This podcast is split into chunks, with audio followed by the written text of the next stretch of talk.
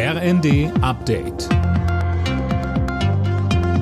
Stündlich neu. Auf den Punkt informiert. Ich bin Sophie Seemann. Guten Tag.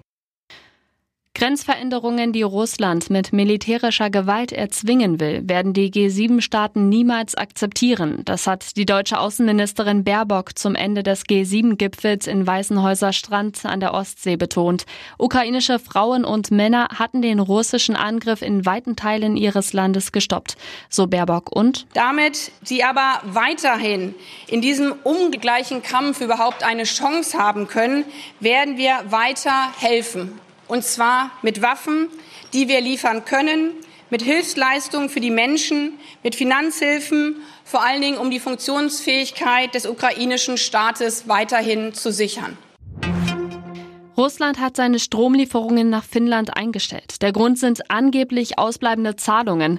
Allerdings, Donnerstag hatte Finnland erklärt, einen Antrag auf eine NATO-Mitgliedschaft stellen zu wollen. In Deutschland kommen immer weniger Kriegsflüchtlinge aus der Ukraine an. Bundesinnenministerin Faeser sagte der Rheinischen Post, dass derzeit pro Tag ungefähr 2000 Menschen aus der Ukraine in die Bundesrepublik einreisen.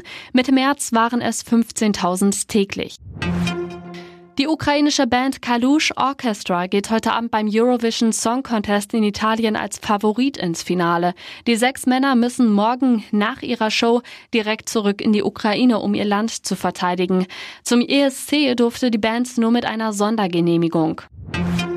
Letzter Spieltag in der Fußball-Bundesliga heute. Gekämpft wird noch um Champions League-Teilnahme und Klassenerhalt. Für Leipzig und Freiburg geht es im Fernduell um die Königsklasse. Hertha und Stuttgart wollen den direkten Klassenerhalt. Bielefeld hat im Keller noch eine Resthoffnung auf die Relegation. Alle Nachrichten auf rnd.de